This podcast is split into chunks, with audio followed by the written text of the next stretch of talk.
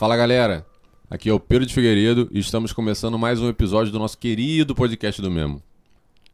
E ao meu lado, Gelcai da internet. Oi, gente, tudo bem com vocês? Saudade, hein? Já tem uns dois episódios que eu não vim, agora estou de volta, graças a Deus. Boa. Como prometido, nesse episódio a gente vai abrir a metodologia do nosso trabalho. Mas antes de começarmos de fato, a gente quer agradecer a Cartago, as sandálias masculinas da Grendene que acreditam que o homem deve ter liberdade para ser o que ele quiser ser, para usar o que quiser usar, sem barreiras, com estilo e conforto andando juntos. Você encontra os produtos da Cartago nas melhores lojas aí onde você mora ou na loja online da Grendene. Para saber mais, é só acessar cartago.lojagrendene.com.br ou no Instagram da marca, no arroba sandicartago. E para ficar ligado melhor é só acessar o site cartago.lojagrandene.com.br ou no Instagram, arroba sandicartago. Fé! No último episódio, em comemoração aos dois anos do projeto, contamos um pouco sobre quem somos e para onde queremos ir, considerando que vemos o debate de masculinidade como parte do debate de gênero, como parte do movimento das mulheres, do movimento dos direitos humanos. Esse episódio ficou bem legal e se você ainda não ouviu, acho que seria bom dar uma conferida antes de cair nesse aqui.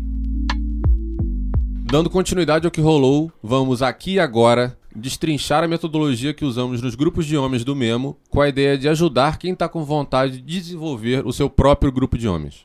É sempre importante lembrar que a nossa metodologia não é a única e nem a melhor. É uma metodologia que tem um intuito, assim como tudo que o Memo faz, de promover a equidade de gênero, fazendo o homem refletir sobre a sua maneira de agir consigo, com o outro e com a sociedade.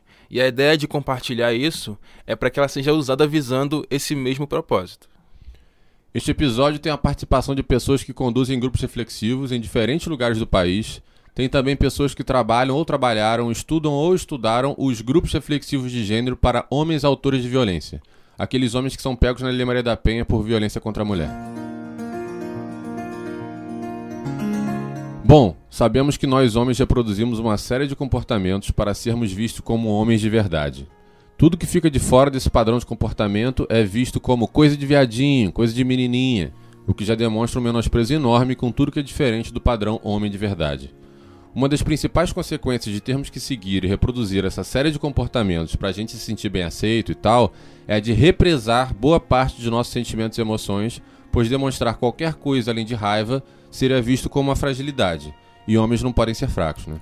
E como a gente está sendo construído e, e preso dentro desse comportamento que, em grande parte, é bem nocivo, nós, os homens, mesmo aqueles que se consideram bons, permitimos que essa violência de gênero aconteça. Mais destaque no país que tem a quinta maior taxa de feminicídio do Toda mundo. semana, pelo menos 20 brasileiras são mortas pelo fato de serem mulheres. Espancamento, martelada.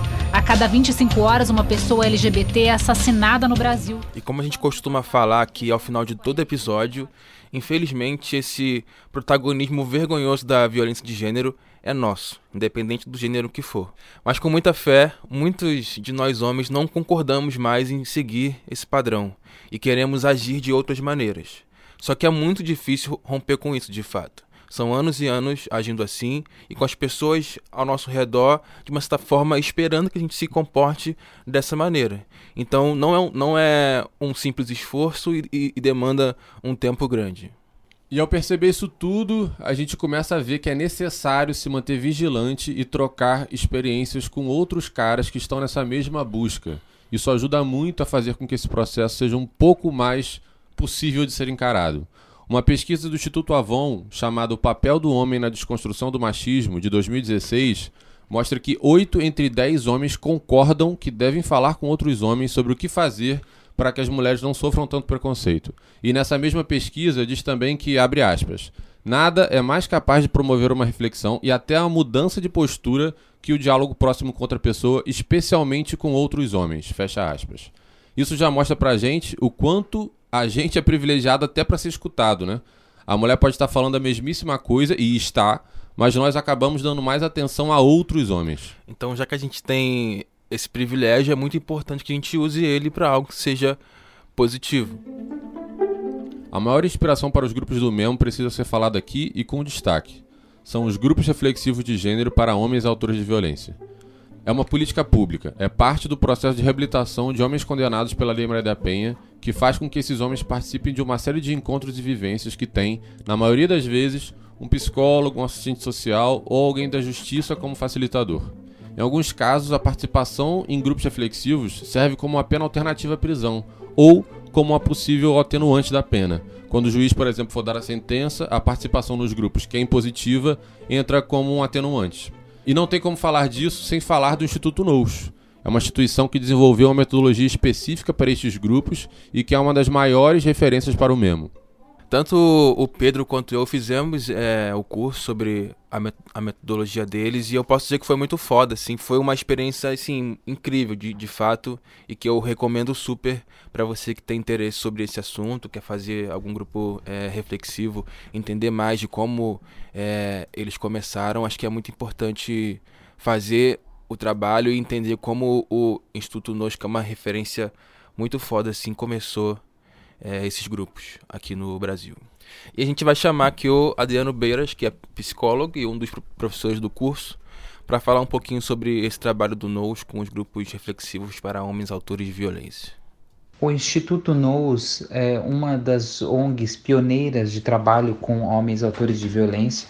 A, a, proposta da metodologia ela está baseada na ideia de reflexão e de como produzir espaços reflexivos ativos é, no, no, processo de intervenção grupal. Então, um dos principais pontos é que não se faça aulas ou que não se entre com uma verdade sobre um tema, é, mas sim que se possa promover é, sempre o diálogo é, reflexivo das diferentes pessoas que estiverem participando do grupo. Então, a proposta sempre é trazer um disparador de, de conversas é, e ter um momento de reflexão com perguntas reflexivas é, inspiradas principalmente num autor norueguês que se chama Tom Anderson. E na segunda, na, aliás, na terceira parte, é, é, que se faz uma síntese do que se aprendeu, é, refletiu, se aportou, produziu coletivamente é, no grupo. No artigo Programas de Atenção a Homens Autores de Violência contra as Mulheres, um panorama das intervenções no Brasil, escrito pelo próprio Adriano em conjunto com o Marcos Nascimento e o Caio Incrote, foram identificados 41 programas com homens autores de violência em todo o país, em 15 diferentes estados e nas cinco regiões do Brasil. A, metodologia eh, de grupos reflexivos de gênero é usada em diferentes instâncias hoje nacionalmente. Uh, os grupos reflexivos para homens autores de violência, muitos estão baseados nessa metodologia e no, nos estudos pioneiros do Instituto NOS, Hoje, como pesquisador e professor da Universidade Federal de Santa Catarina, eu trabalho em mape, mapeando esses grupos nacionalmente e multiplicando essa metodologia. Hoje fazemos atuações de, com essa metodologia na Polícia Civil de Santa Catarina, com o Tribunal de Justiça, eh, fizemos também cursos de capacitação com outras instituições públicas, eh, CREAS, também na assistência social, na Polícia Civil de outros estados, para produzir esse trabalho que que vá além de uma pura intervenção educativa ou de palestras, mas que siga a ideia é, genuína de reflexão e de uma metodologia ativa em que todos participem. É muito inspirador né, e, e, saber que a, ela tem esse alcance nacional e diálogos também internacionais é, que fazem da metodologia é, um trabalho bastante exitoso. Adriano Beira sempre nos dando uma aula magistral, né? Referência. Muito obrigado alguns grupos para homens autores de violência que não necessariamente usam a metodologia do, do já divulgaram números sobre a diminuição das taxas de reincidência dos homens que participam de, desses grupos em relação a esse tipo de violência, inclusive como uma forma de demonstrar esses resultados. No Maranhão, é, os homens passaram a ter aulas de como se devem tratar é, as mulheres. Em sete anos, 200 homens tiveram essa experiência e não houve nenhum caso de reincidência. Isso é uma notícia do G1. Não ter a reincidência já é um belo resultado, claro, mas será que o objetivo é só esse? A gente foi falar com alguém que tem um pouquinho mais de conhecimento para dar uma luz para a gente nesse assunto. Eu sou Cecília Teixeira Soares, sou psicóloga feminista e trabalho há muitos anos com as questões de enfrentamento da violência contra as mulheres. Na minha pesquisa de doutorado, eu estudei os grupos reflexivos para autores de violência contra as mulheres, esses grupos da Lei Maria da Penha, e a minha pergunta era se esses grupos funcionam. Primeira coisa é pensar o que é funcionar. Né? Quando a gente pergunta isso funciona, então, se funcionar significa parar de bater, significa interromper a violência, a gente pode pensar que sim, esses grupos parece que funcionam. Embora os resultados sejam diferentes, os, os homens são diferentes, os homens autores de violência não formam uma coletividade homogênea, muitos demonstram que sim, que aprenderam, minimamente aprenderam que é crime, que não pode. Um deles me disse: é, ah, a gente vai aprendendo que por causa de uma palavra mais forte, um empurrão, essas coisas, a gente ganha um processo. O outro disse que a Lei Maria da Penha veio para assustar os homens, ou seja, aprenderam que é crime, que não pode, e mesmo que seja para não ter um novo processo, eles parecem terem se comprometido a não mais agir com violência. Um outro homem já fez uma reflexão um pouco mais aprofundada e falou que aprendeu que a raiva é um sentimento e que ele pode sentir raiva e nem por isso tem que sair agredindo.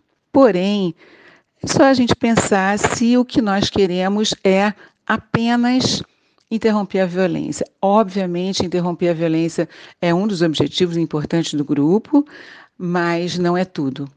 E uma das conclusões que eu chego é que o fim da violência, a interrupção da violência, é apenas um ponto de partida para uma transformação maior nas relações de gênero. Isso sim é o que nós queremos, né? Que os homens realmente reflitam e possam ter outras formas de lidar com as mulheres e com as pessoas em geral, na sua vida em geral. Muito legal, Cecília. Obrigado demais pela sua participação. Uma satisfação enorme ter você aqui com a gente. Os grupos do Memo são um pouco diferentes disso, já que quem participa dos nossos grupos vai de forma voluntária e não obrigados pela justiça. A gente não tem psicólogos como os facilitadores. Inclusive, é sempre bom lembrar que participar do Memo não é fazer terapia. E a nossa metodologia também conta com suas próprias especificidades, né? E é muito importante lembrar sempre que os grupos do mesmo são gratuitos. A gente não cobra nada, nada, nada, nada. Então, nem uma paçoca, né? Nem uma, uma paçoca, uma, uma, uma balinha, nada. Só a sua boa vontade, o seu empenho de comparecer com a gente nos nossos encontros. E sempre serão assim, né? Bom reforçar Amém. também. Os grupos do Memo têm como público-alvo o que chamamos de homens incomodados. Ou seja, são aqueles caras que já se percebem minimamente machistas, que entendem ali que reproduzem um comportamento que não é tão legal assim nem para ele nem para ninguém, mas que não sabem muito bem o que fazer com isso, de que forma falar, com quem falar, nem nada assim. E a gente resolveu nomear de homens incomodados esses participantes dos grupos do mesmo depois que eu assisti o filme Primavera das Mulheres, que é um documentário da Antônia Pellegrino e da Isabel Nascimento Silva. Numa parte do documentário tem uma entrevista com a Shuma Schumacher, e ela fala que foram as mulheres que deixaram os homens incomodados ao brigar por uma licença paternidade digna, mostrando que afeto pode ser algo positivo e coisas do tipo. Então, na hora que você for iniciar o seu grupo, procure caras que você já percebe ali que há um, um mínimo de, de incômodo, sabe? Aquele cara que você já não tem tantas conversas específicas que você consegue conversar sobre mais coisas que parece com você, que já está incomodado de alguma forma, que vai te facilitar muito a você ter um, um empenho maior para começar esses grupos. Mas aí, amigo ouvinte ou amigo ouvinte pode estar tá pensando: ah, mas vocês só estão falando com quem já está incomodado? Vocês têm que falar com um cara que é machistão mesmo, aquele cara que, pô, acha que a mulher não pode sair com a roupa tal e coisa assim a gente sabe que é muito difícil chegar é, nesses caras. Acho que é muito importante que, a gente de fato se esforce é, para chegar em todos os caras, mas é, a pessoa só vai, só vai mudar e só vai chegar até os grupos se ela, se ela quiser, né? Ninguém aqui é o Messias para levar a palavra a outros homens uhum. e salvá-los, né? Então é, é muito importante de fato começar por esses caras que já, já estão incomodados, até para a gente poder criar uma, uma, uma rede boa de tipo confiança. Muitos caras começam a falar sobre masculinidade com esses grupos ainda estão muito inseguros com os seus próprios amigos até porque não, não, se, não, se, não se encontram em outros caras, então é muito importante dar esse, esse primeiro passo com esses homens incomodados. É, o grupo, os grupos do mesmo acabam também tendo um efeito de senso de pertencimento, né? De fazer o cara se sentir à vontade com outros homens para falar sobre questões que ele não costuma falar. Então, realmente é muito difícil acessar quem não está disposto a ficar desconfortável dessa forma, né? Porque, como a gente falou outras vezes, é um desconforto, assim.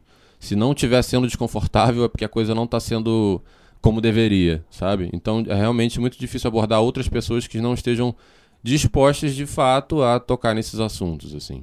E aí, quem participa do, do, dos grupos do Memo, né, são esses homens incomodados, mas a gente traz aqui um aviso super, ultra, mega importante, que é que pelo fato do cara estar tá ali num grupo de homens debatendo masculinidade, essas questões, isso não dá a ele um selo de qualidade, assim. Ele não é um cara mais legal, um homem desconstruído ou qualquer coisa do tipo, só por estar participando de um grupo do Memo, assim. Não existe o selo Memo de homem no... Não, não existe. A gente não criou isso. Não existe. nem, nem vamos criar. e nem vamos criar. nem vamos criar.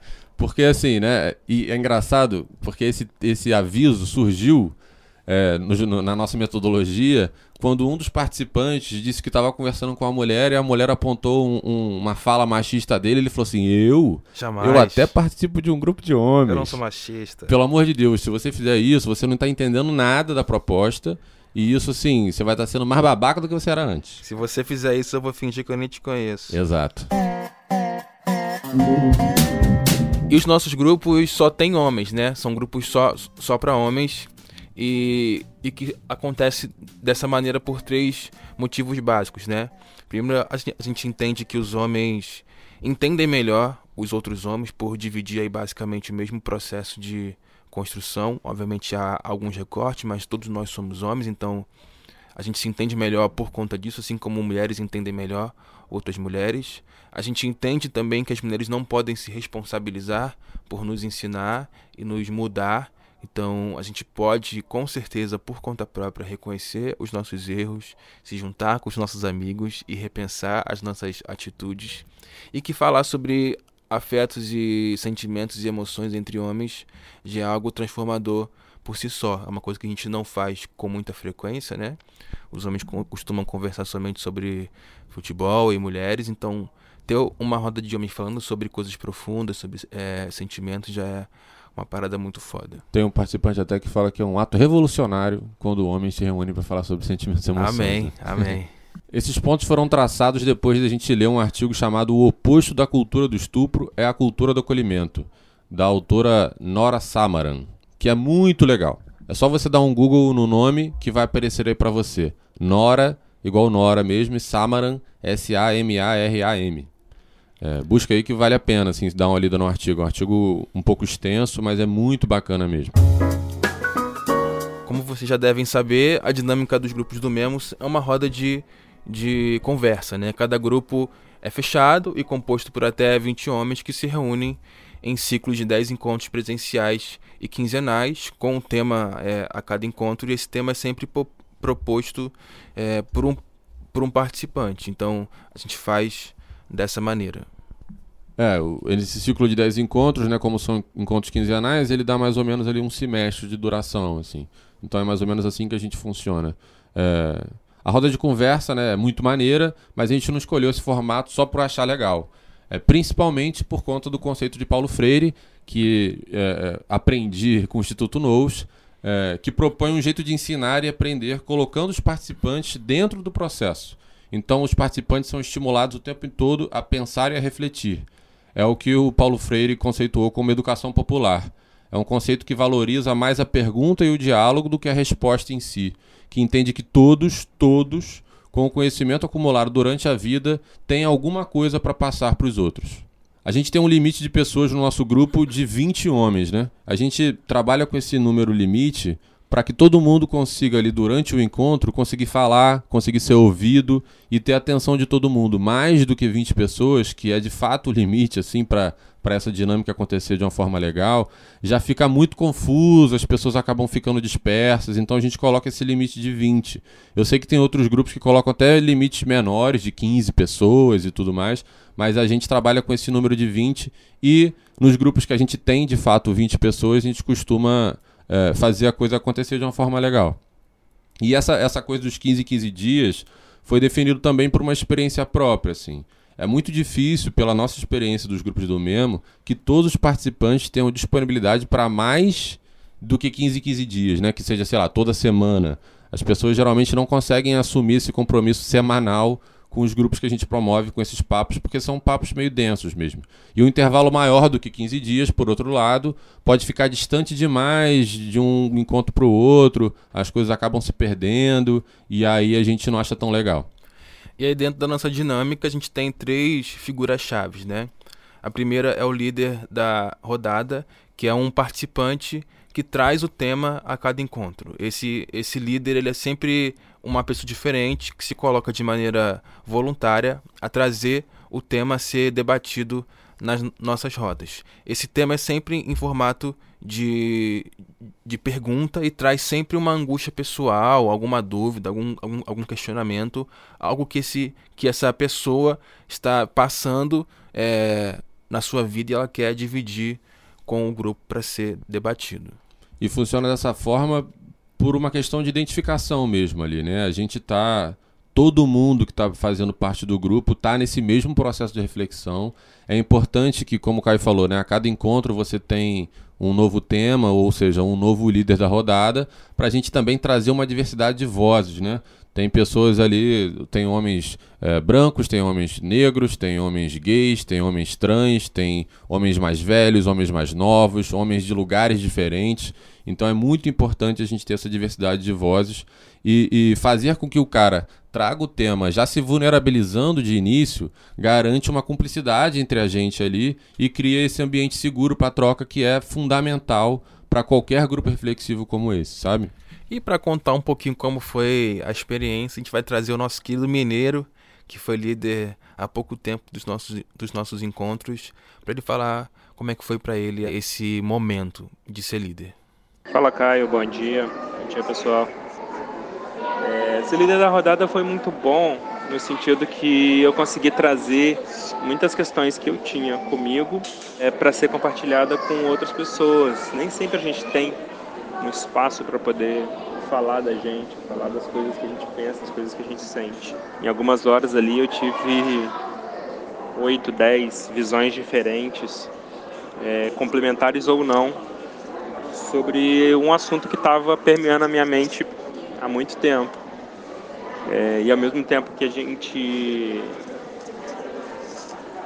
é, é bombardeado por informações que convêm a gente, a gente também recebe ali é, um monte de input diferente, de coisas que você nunca havia pensado, pontos de vistas que você nunca havia analisado. E visões de mundo diferentes, né? Cada um tem sua experiência anterior e isso contribui muito na hora da gente trazer um tema. E ao mesmo tempo que, que eu me senti acolhido, que muita coisa que eu falei outras pessoas já haviam sentido também, me deu algumas luzes para poder poxa, eu nunca tinha pensado por esse, por esse caminho, nunca tinha pensado por esse viés. Mesmo sem saber nada, assim, entrar nesse processo, nesse processo de uma forma cega, eu gostei muito do resultado. É, foi muito além do que eu esperava.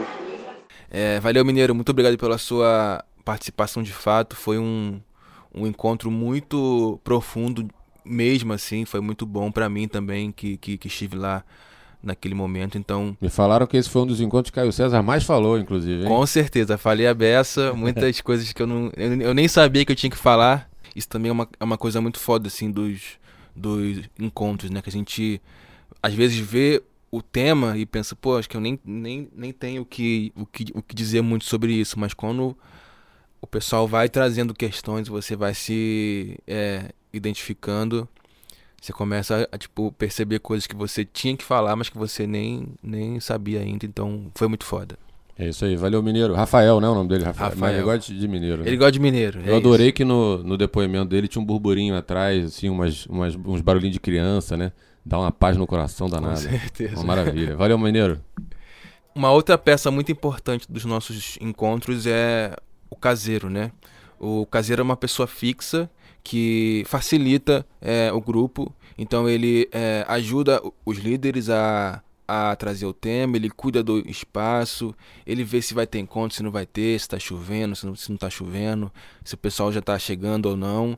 Enfim, ele facilita essas questões mais, mais é, práticas, assim, da dinâmica em si, mas ele não é um cara que sabe mais, não é um cara que que está acima de, de, de, alguém. Ele é só o cara que vai, de fato, é, facilitar para que a roda aconteça da melhor maneira possível. É, a gente costuma falar que esse cara é o cara que cuida do processo, né? Ele é um dos participantes do grupo ali com mais responsabilidades, é meio isso, assim. Ele tem que manter sempre uma postura reflexiva, ou seja, ele, ele não é um observador, né? Ele não está separado do grupo, né? Ele é parte integrante do grupo e deve questionar seus próprios valores e ideias a respeito das relações de gênero, principalmente por estar nessa função de caseiro, assim. E como o Caio falou agora, não tem nenhum tipo de hierarquia posição de caseiro, assim. Não é o fato dele ser caseiro que coloca ele num patamar acima, nem nada disso, assim. É, a gente não pode reforçar esses desequilíbrios de poder entre diferentes configurações de gênero, de classe, de raça, etc., que são tão presentes na nossa sociedade. Então, o objetivo do caseiro ali, de fato, é ser um cara que vai apoiar na condução do, do, do grupo, no desenvolvimento do, dos encontros e tudo mais, mas que isso não vai trazer nenhum benefício específico para ele. E tem sido muito, muito foda, né? Essa, essa experiência de de estar tá à frente é, desses grupos como, como caseiro, é, estando com homens muito muito diferentes de, de mim assim com outras visões com outros com outras nuances né outras expectativas e que é sempre uma uma questão muito impactante assim como você lida com essas pessoas é, receber é, as histórias dessas dessas pessoas. Geralmente como a gente é a gente que ajuda os é, os líderes né a gente sabe dos temas primeiro. Então você é, é a primeira pessoa que vai tipo é, saber daquela história que é muito pessoal, receber aquela carga de energia, então é um, é um papel importante assim que é muito é muito significativo estar estar presente. Assim. É verdade, é, eu acho maravilhoso ser caseiro, né? Tipo desde o início do projeto eu me coloco nessa posição assim e, e acho que não não pretendo deixar de ser. É, um, é, um, é uma função que dá trabalho, né? Exige ali um, né, uma constância e tudo mais.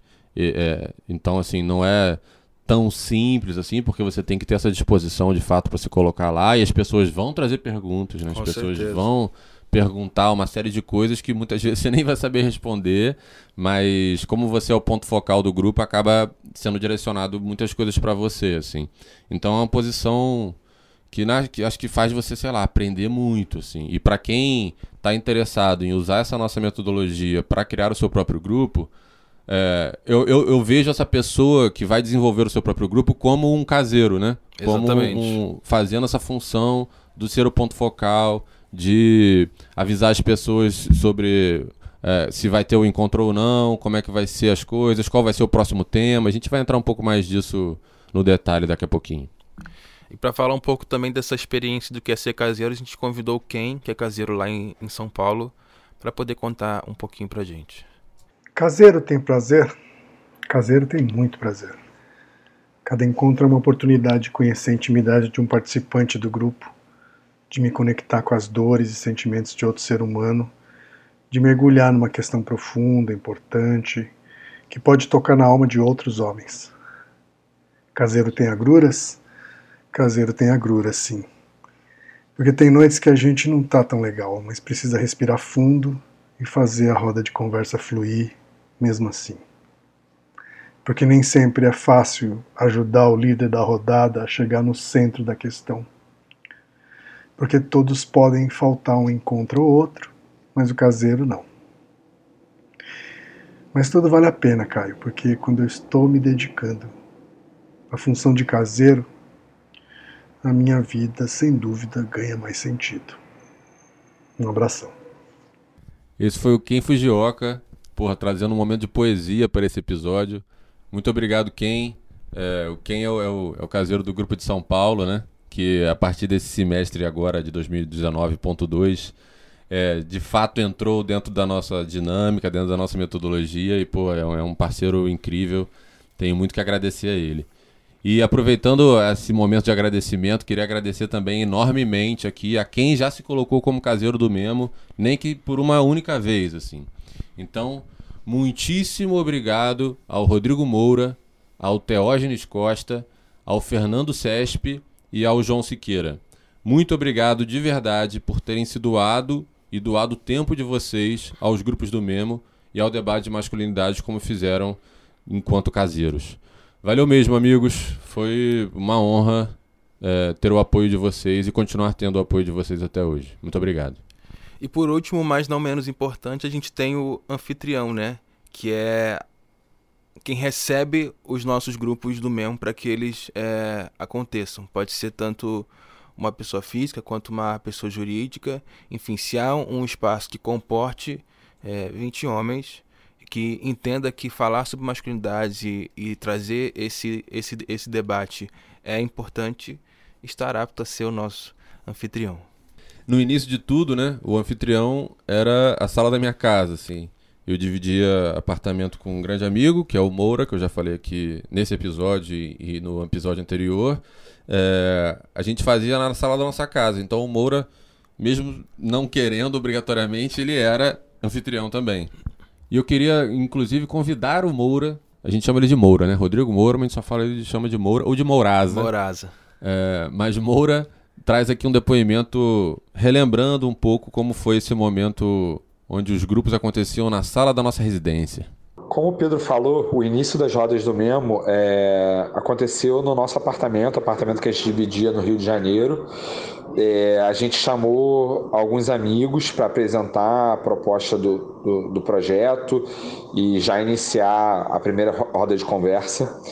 É, 20 homens entre amigos e amigos dos amigos, muito desorganizada, todo mundo falando ao mesmo tempo.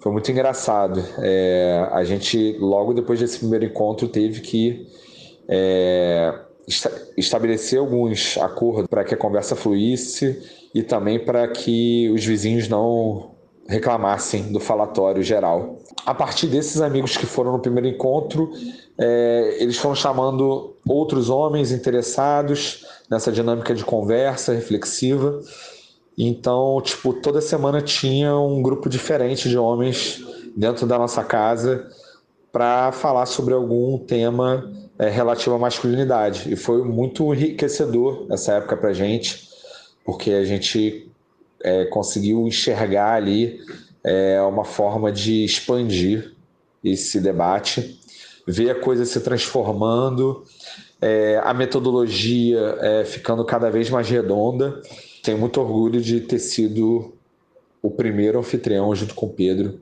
a promover essas rodas do Memo. Valeu, Mouraza. Muito obrigado, meu amigo, meu irmão. É... Foi um prazer ser anfitrião em conjunto contigo. Foi, foi realmente muito divertido, assim, né? Foi muito engraçado esse primeiro encontro. Foi uma maluquice, na real, esse primeiro encontro. E a metodologia avançou muito a partir daí. E foi incrível, assim, né? E como o Moura falou, houve essa, essa necessidade de buscar novos é, anfitriões e um deles foi o Circo Voador. Então a gente quer trazer aqui a, a Gabi para poder contar um pouquinho dessa experiência de como foi receber os, os grupos do Memo lá no Circo Voador. Olá, meu nome é Gabi. Eu tive a honra de receber o grupo Memo no Circo Voador Fiquei muito feliz de ter conhecimento de um projeto desse, onde homens se encontram para discutir é, suas próprias masculinidades e desabafar e, e trocar experiências em prol de um, uma transformação interior e pessoal, né, de um, de um, pra uma, caminhando para uma sociedade menos machista, mais igualitária. Eu acho que isso é muito importante, isso contribui demais para uma sociedade menos violenta, menos agressiva, mais carinhosa, afetuosa e acolhedora. Eu, como mulher, me sinto diretamente atingida muito positivamente por uma iniciativa dessa. E eu espero que o Memo se multiplique muito. Por mim, o Memo ficava no circo eternamente.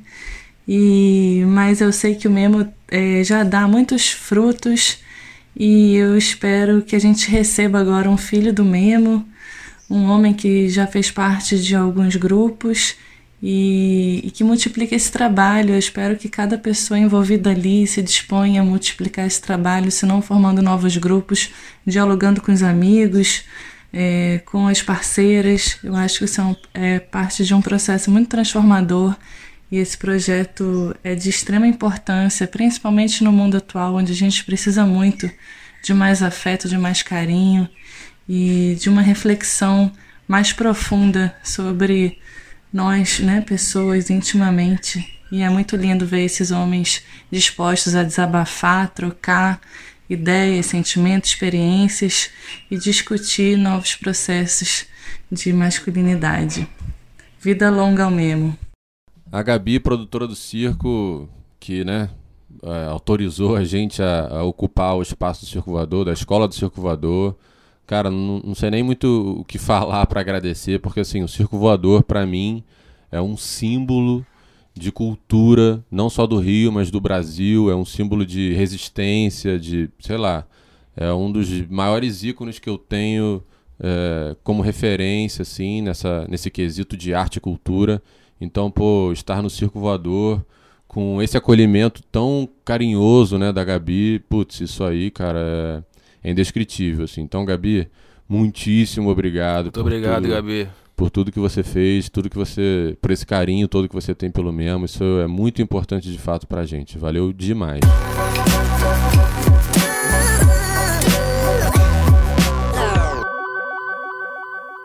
E além da Gabi, do circo, o Memo já contou também com a barbearia do Nunes, que é uma barbearia que tem em dois lugares aqui no Rio. Eles também foram nossos anfitriões. Pô, foi muito bacana também ter grupos do Memo dentro de uma barbearia, né? Um ambiente tão masculino, assim, tão masculino nesse sentido de, né? Sim. Só fala de merda. Masculinizado demais. Né? É, tem revista pornô, revista pornô em tudo que é canto, de uma barbearia, esse tipo de coisa assim. E lá tem uma outra proposta e, pô, foi muito maneiro fazer isso com eles lá. E hoje a gente tem como anfitrião a Mutato, que é uma, uma, agência de comunicação, que é a nossa agência de comunicação. E, pô, com muito orgulho disso também. A gente, a gente faz os grupos do Memo lá, é uma honra pra gente estar tá lá.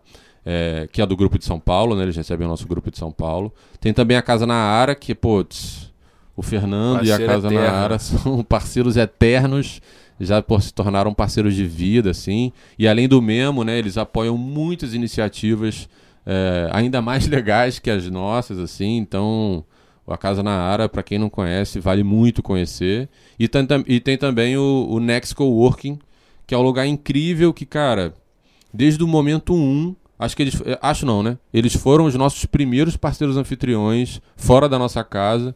Eles sempre nos acolheram, assim, putz, de braço e peito aberto, assim, também. Então, a galera do Nex é nota 10, é, sempre com uma generosidade ímpar para receber a gente. Então, amigo, que você está pensando em desenvolver o seu grupo, é, espero que você tenha tanta sorte quanto a gente tem, mas eu acho que tem muita gente legal interessada em apoiar esse tipo de, de discussão, em apoiar esse tipo de grupo reflexivo. Então, acho super possível para todo mundo conseguir parceiros legais como esses que a gente consegue e conseguiu, né? Agora indo mais para a prática, que é o que é necessário para o encontro de fato acontecer, a gente divide é, em três etapas, né? O, o, momento de preparação, assim, né? De o que fazer para o encontro rolar. A gente divide entre antes, durante e depois. O antes é o período de preparação, né? Que demora aí 13 dias, né? Sendo que os nossos ciclos têm 15 dias, a gente considera que 13 desses 15 são o período de preparação, fazem parte do período de preparação. O durante é de fato o um encontro. São aquelas horas que, que o encontro acontece, que a gente também tem algumas coisas a serem feitas. E o depois é o que a gente considera o dia seguinte ao encontro. Então, o dia seguinte ao encontro, a gente tem também algumas tarefinhas aqui que a gente vai trazer para vocês para explicar o que, que a gente considera como necessário nessa etapa. Mas, bom, entrando no antes, a principal tarefa aqui nesse momento do antes é trazer à tona o incômodo, a questão, a angústia que o líder da rodada quer trazer para o grupo debater. Esse incômodo que ele tem que trazer tem que ter sempre algo muito presente nele ainda, né? Não pode ser assim, ah, eu tive esse incômodo em 2003. Não. Se, já, se você teve não tem mais, não é legal. a gente tem que trazer para o líder, e, e o líder trazer para o grupo, algo que esteja vivo ainda nele, algo que esteja ainda presente, que faça sentido enquanto incômodo na vida dele. É, e, tem ser, e tem que ser necessariamente também algo que rolou com o cara. Não pode ser assim, ah, eu vi uma situação na rua é, e aquilo, sei lá, o que, que eu faria naquela situação? Não. Aquilo ali incomodou a ele, aquilo ali gerou um incômodo, aí pode, mas assim, tem que ter rolado, tem que ter sido um sentimento dele ali, uma angústia dele particular, né? A gente traz esses relatos em primeira pessoa para que a gente, com, com aquele princípio da identificação que a gente falou, consiga trocar em cima. Tá bom, mas beleza. Como que a gente pode refletir sobre esse nosso modo de agir, expressar nossa masculinidade? No Memo, a gente tenta fazer sempre a partir das três esferas de relação, né? Eu comigo mesmo, eu com o outro numa relação direta e eu com a sociedade, né?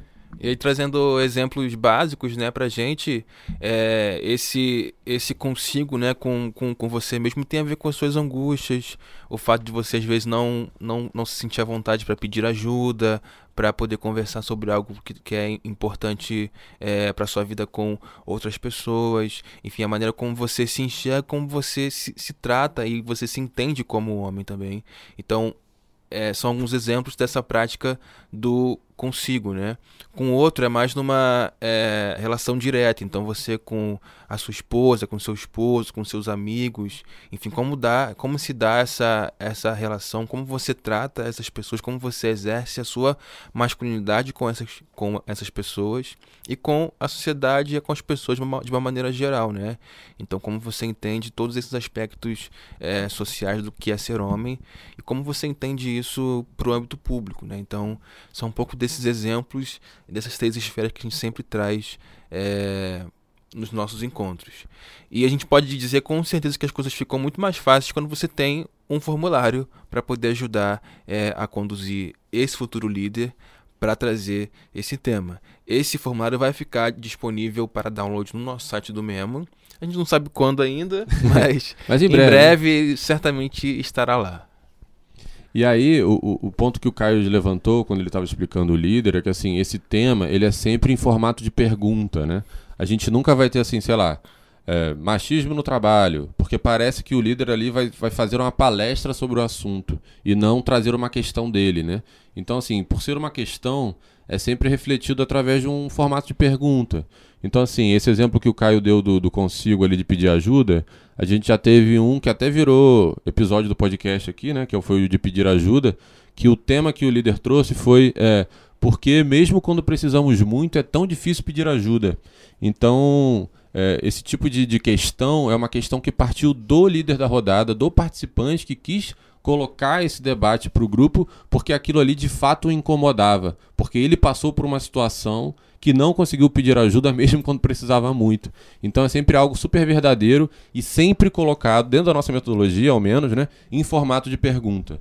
Nunca pode ser uma afirmativa, porque a gente sempre fala que no mesmo a gente não tá para ensinar como ser homem ou sei lá, dar uma cartilha Trazer as homem respostas moderno. totais. É, como tudo. a gente falou ali, né, o formato de roda de conversa é, é fundamentalmente para é, é, priorizar o diálogo e perguntas e questionamentos do que respostas em si, né? Então, para você pensar é, se você está conseguindo fazer uma boa pergunta, que o líder está conseguindo fazer uma boa pergunta, acho que vale você refletir assim, cara, isso instiga um, um, um, papo, isso instiga um debate, uma reflexão? É sobre masculinidades ou questões de gênero? É uma pergunta longa demais ou enigmática, curta demais? A gente já teve, né? Isso, cara, é um processo de aprendizado, assim, que se dá até hoje, né? A gente já teve perguntas que pareciam, sei lá, um parágrafo de um livro Sim. acadêmico, sei lá que não dava nem para entender direito o que é aquilo. Outras, assim, que são muito curtas o e. O que é muito... ser pai? É, o que é ser pai? É, são, é uma ótima pergunta, inclusive, mas assim, para um debate que tem ali um, um, assunto a ser abordado especificamente, fica muito abrangente, a coisa fica muito aberta. Então tem que ser uma coisa um pouco mais específica, assim, né? E aí, uma vez que o grupo, que o líder, né, em conjunto com o caseiro, né, nessa hora o caseiro entra muito como um auxílio ao líder para ele chegar nessa, nesse tema pergunta, assim. O caseiro ali, né, como ponto focal, ele acaba trocando muito com o líder, a partir desse formulário que o Caio falou, né? O líder preenche esse formulário já traz ali um, um tema pergunta e troca com o caseiro. E aí o caseiro e o líder, é, em alguns momentos, eles reformulam um pouco, deixam aquela pergunta um pouco mais dentro disso que a gente está colocando aqui como proposta.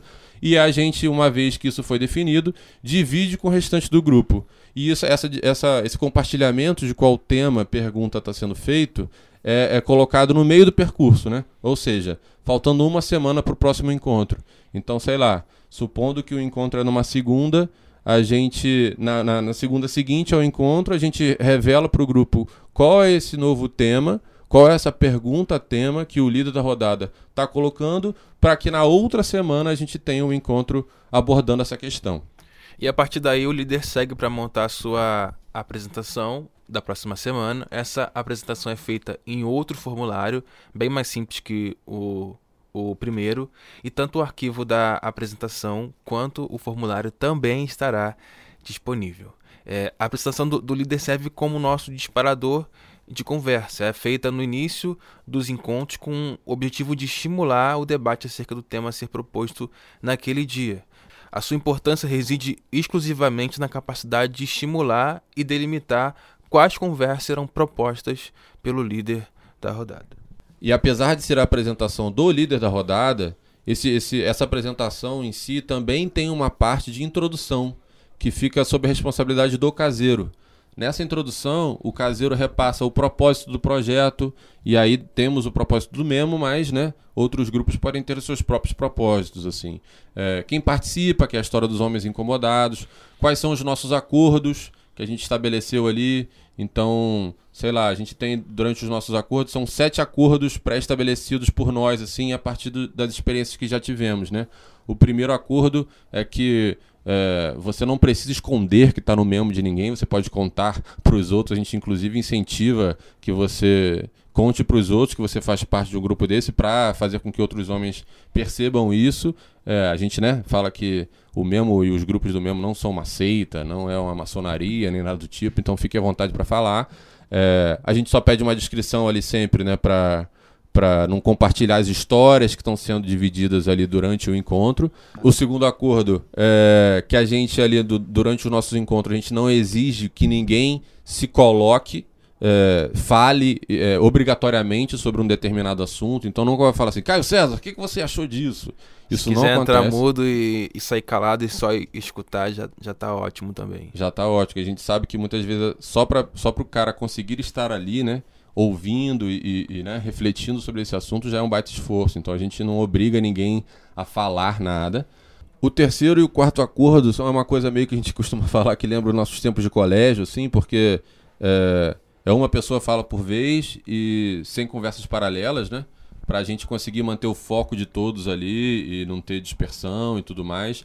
Isso, por, por incrível que pareça, é muito importante ser dito sempre porque isso cria já ali um ambiente de, de respeito mesmo à fala do outro, né? Já que nós homens, quando estamos em grupo, geralmente ficamos interrompendo o tempo inteiro. E fala todos que cima, estão ao nosso e conversas paralelas e tudo mais. Exato.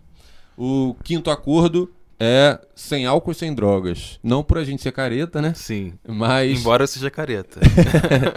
mas porque a gente entende que é muito importante que quem esteja nos nossos encontros esteja de fato é, 100% consciente daquilo que está falando e ouvindo. Então, é, deixa para beber depois que é, acabar o encontro. A gente pode se organizar ali e tomar uma, mas durante o encontro é importante que a pessoa esteja de fato 100% consciente daquilo que está sendo feito naquele momento. É isso. E o sexto acordo é, as falas duram o tempo que for necessário. Ou seja, a gente não fica com cronômetro ali dizendo, Caio César, já bateu o seu tempo, passe a vez. Isso não existe. A gente sabe que em muitos dos momentos ali as pessoas estão trazendo histórias muito particulares, que às vezes eles estão falando pela primeira vez. Então é preciso respeitar o tempo de cada um, entendendo que ali, né, todo mundo é adulto e que ninguém vai fazer um monólogo de 45 minutos para contar desde que nasceu. A gente faz esse ponto também, mas assim, se a pessoa precisar de um pouco mais de tempo para trazer um relato, ela vai ter esse tempo para trazer o relato. E o sétimo acordo é que a gente se coloca como um grupo de acolhimento e, e, e debate com opiniões diversas e é, respeitosas, trazendo sempre para além da visão hetero-cis normativa. Então, nem todos os homens são héteros, nem todos os homens são cis. É importante, de fato, que a sua fala e a, seu, e a, e a, sua conversa também contemple é, a esses homens. E que respeite né, essas outras opiniões, Exatamente. principalmente. Esses acordos todos que a gente estava falando aqui, é, é, a gente começou a entrar neles, né? Falando que isso o caseiro traz sempre antes do, do líder da rodada, de fato, trazer o seu tema à tona para o grupo, assim. Então, em cada encontro, o caseiro repassa o propósito, repassa quem participa, reforça que aquilo ali é um espaço de troca é, seguro entre homens, os acordos pré-estabelecidos e outros pontos importantes do mesmo. E aí a gente chega no dia do encontro, né? Que é o durante. É, o encontro do Memo, dos grupos do Memo, tem duas horas e meia de duração ao todo. É, então essa primeira hora dessa apresentação, que é dividida entre o caseiro e o líder, depois a gente tem aí mais uma hora e meia, uma hora e quarenta de troca, de fato. Ali vem o debate e, e, e, a troca e as conversas todas. E nesses 20, 30 minutos, que é mais para o final, a gente pede um pouco mais de atenção em algumas informações práticas, como por exemplo, a gente define uma prática do grupo ali. A gente vê, define em conjunto, junto com todos ali, né? E, e ouvindo principalmente o líder da rodada, uma prática que meio que tangibilize um pouco dessa nossa reflexão para ficar como um legado daquele encontro, daquela reflexão que a gente teve enquanto grupo, assim. Além da prática, a gente tira a nossa selfie, que a gente tem sempre uma selfie para registrar o nosso Embora encontro. Embora eu não goste de selfie. Caio odeia selfie, mas é, na casa na área tem até um, um esqueminha ali para fazer uma Sim, foto é mais é bonita do que melhor. selfie. mas na maioria das vezes acaba sendo uma bela selfie mesmo.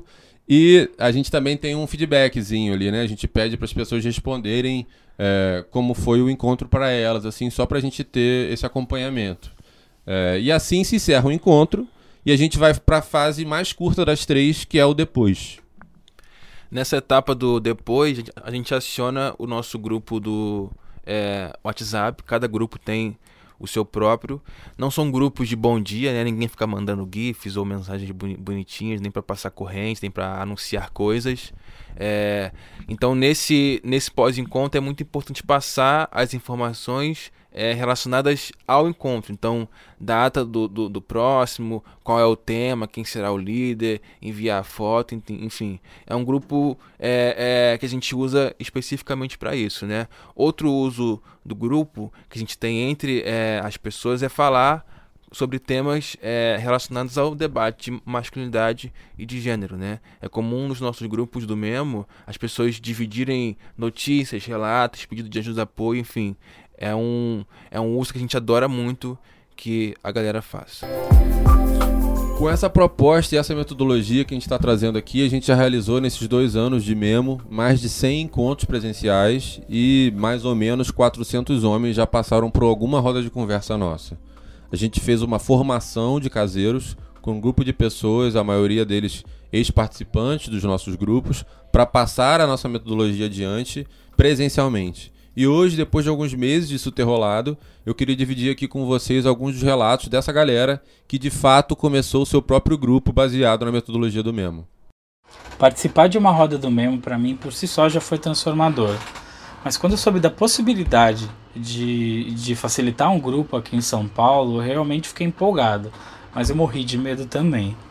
É, eu já estou seguindo para a terceira roda aqui em São Paulo como caseiro. E no primeiro momento ficava a apreensão, né? Será que as pessoas vão se interessar? Será que o grupo vai ser legal, realmente diverso, produtivo, né? Fiquei bastante ansioso. Mas agora eu posso dizer pessoalmente que a experiência tem sido maravilhosa e transformadora. É, eu digo para quem queira formar um grupo, se você sente vontade, acha que uhum. tem um uhum. grupo no seu trabalho, na sua escola, onde você mora, procura o mesmo busca a metodologia e, e tenha ela como ponto de partida, como base, é, é, é, é fundamental.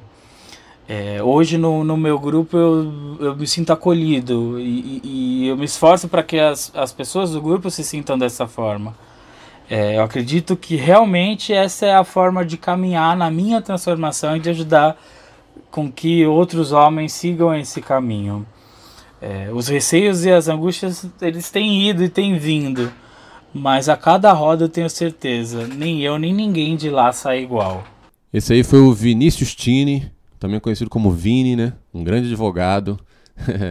é um cara muito legal e muito próximo do Memo também. E, Vini, muito obrigado pelas suas palavras. Um ponto importante que eu acho de, de, de reforçar aqui é que, caro amigo ouvinte que queira abrir o seu próprio grupo, se você quiser um apoio nosso para divulgar o seu grupo, a conseguir mais pessoas e tudo mais, conte com o Memo. Assim, a gente divulga nas nossas redes sociais o seu grupo eh, no início, no meio, sei lá. Se você quiser trazer pessoas e, e, ter uma ferramenta de divulgação, pode contar conosco, tá? É só mandar um, um e-mail. Às vezes um direct do Instagram funciona, né? Mas funciona, se você quiser alguma funciona. coisa mais arrumadinha, pode mandar um e-mail para contato@memo.com.br ou podcast.memo.com.br que a gente também vai olhar esse aspecto específico, tá? A gente também tem o nosso querido Juliano, que está com um grupo em BH e vai falar um pouquinho com a gente também. Tem sido uma experiência assim, incrível e muito gratificante facilitar as rodas de conversa. É, eu quis fazer a capacitação porque eu ia me mudar do Rio para BH e queria continuar a ter esse espaço. Foi ótimo também descobrir que já tinha aqui pelo menos três outros espaços que eu conheci e, e, todo mundo querendo trocar entre si uma, uma camaradagem uma, e uma troca muito rica entre os grupos. E eu lembro que eu fiquei muito inseguro é, de como promover né, essa, essa troca, já que a gente não está acostumado a isso, nós homens, a trocar e falar de sentimentos é, entre homens. E eu perguntei para a galera do mesmo como, qual era o macete, qual era o, o gatilho que eles usavam no primeiro encontro e vocês me responderam, ah, não tem essa. Pergunta o nome, o que, que veio fazer aqui e é o suficiente. E realmente foi incrível ver, sei lá, talvez por uma vida inteira de silenciamento, da gente não, não falar sobre isso, a possibilidade de ter um espaço onde a gente combina que é seguro é, é incrível o poder que isso tem, né? Todo mundo se implicando na, no primeiro dia, na, na apresentação, as pessoas colocando coisas na mesa riquíssimas. E isso deu um sentimento de gratidão, de, de, de olha o que, que eu estou vivendo aqui, olha o que, que eu estou proporcionando para mim e para todas essas pessoas que, que também estão meio de cara de ter um espaço assim. Eu lembro que um cara falou: eu eu tô me sentindo na Disneylândia. Eu, meus amigos se afastaram de mim porque eu queria conversar sobre sentimentos. E agora estou aqui num lugar onde as pessoas estão querendo fazer isso. Porra, muito obrigado. Isso foi muito tocante e é muito gratificante. Eu agradeço a todos vocês por, por isso tudo. É muito legal ver o Juliano começando esse trabalho em Belo Horizonte, que também tem outros grupos, né? Tem o do Paulo Miranda, que é específico para homens negros, né? Tem também o Peixaria, que eu acho que foi importante demais ali no, no início do trabalho do Juliano em BH, que chegou ali meio, né? sem saber o que fazer direito. Então, muito obrigado a todos os outros envolvidos aí que trocaram com o Juliano e que estão ajudando ele mais, mais por perto, né, a fazer esse trabalho acontecer. E a gente também tem o, o Renan, que é aqui do Rio, que também vai falar um pouquinho sobre como é fazer um grupo para homens. Oi pessoal, meu nome é Renan, tenho 22 anos, e foi uma experiência muito legal participar do Memo. E a partir disso a gente vê a necessidade de fazer uma roda só de homens negros. O nome dessa roda é Roda de Reis. Tem sido uma experiência muito legal, uma troca de ideias extremamente profundas. Assim, a gente foca muito nessa ideia de troca de ideias, sabe? De não simplesmente uma pessoa falar e a outra só escutar, mas sim uma pessoa falar, outra pessoa escutar, outra pessoa devolver uma outra ideia. Tem sido extremamente interessante denso muitas das vezes, porque a vida do, do homem negro é muito diferente. É muito diferente. E, estar entre nós, fazer com que tudo funcione, é um projeto assim que salva vidas, sabe? Esse foi o nosso querido Renan, que também tem um, um, um grupo de masculinidades é, aqui no Rio e que tem uma especificidade que é só para homens negros também e que eu acho muito importante também dar um, um, um enfoque nesse, nesse sentido. Enfim, mas são todos é, pessoas que estão muito empenhadas em levar adiante esse trabalho de, de masculinidade e promover essa conversa entre homens. Pô, foi muito legal ouvir os amigos, assim. São ex-participantes que estão começando aí a fazer o seu próprio grupo, né? Putz, isso, cara, é, dá muito orgulho, assim. Dá muita, né? Sei lá, energia para seguir. Com certeza. E lembrando mais uma vez que todo o material para auxiliar quem quiser desenvolver um grupo baseado na metodologia do Memo vai estar disponível no nosso site www.memo.com.br. Ainda não não tá lá, mas vai estar, né, Pedro? Se Deus é quiser. Isso, é isso. A gente espera que vocês consigam aproveitar esse material e colocar mais um monte de homens aí para se olharem e refletirem sobre o seu comportamento. O nosso desejo é de morar num lugar onde homens e meninos sejam mais respeitosos e amorosos consigo, com o outro e com a sociedade. E é importante demais fazer um, um, um alerta que é para como você vai usar essa metodologia, né? De não ser um grupo para que os homens se sintam vítimas de algo, vitimizados, sofridos e tudo mais, que estão agora num mundo muito, muito difícil para os homens e coisas do tipo. A gente sempre fala muito que o debate de masculinidade é um debate sobre se responsabilizar e sobre mudar a sua, a sua, a sua conduta. Então, para deixar claro, a metodologia está sendo disponibilizada, mas o Memo não se responsabiliza por grupos que a usarem de maneira, entre aspas, errada. Até porque os grupos que são formados a partir da metodologia do Memo não são necessariamente grupos do Memo. A gente sabe que o que a gente trouxe aqui não sana todas as dúvidas do mundo, até porque a gente tem muitas dúvidas ainda, mas a gente se coloca aberto para ouvir e continuar trocando com quem tiver interessado em fazer isso acontecer. É, como eu falei, mande um e-mail para contato@memo.com.br ou para podcast@memo.com.br com a sua dúvida, que a gente lê aqui nos episódios e a gente mantém esse diálogo vivo e essa troca aberta. Quem sabe, né, a gente não organiza aí uma grande conferência ou uma coisa assim, reunindo esses grupos reflexivos todos. Ia, ia ser, foda, show. Ia ser, ia ser foda, show. com certeza. E assim termina mais um episódio do nosso querido podcast. Valeu demais, meus amigos. Eu tô cada vez mais amarradão com esse podcast aqui. E eu queria agradecer a Cartago mais uma vez por ser essa grande parceira. Eu tô até usando aqui, rapaz, o meu Cartago. E pode parecer merchan, forçado, mas eu juro que não é. É muito confortável. Ele usa mesmo. Eu acho uma maravilha. É, e queria agradecer também a você, amigo ouvinte, que, que acompanha a gente aqui no podcast e também nas nossas redes. É, muito obrigado, viu?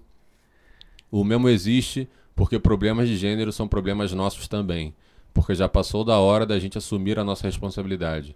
E porque nós, homens, somos protagonistas da violência contra mulheres, contra minorias e contra nós mesmos. Vamos juntos, meus amigos. Abração e até o próximo episódio. Valeu, galera. Um beijo. Ei!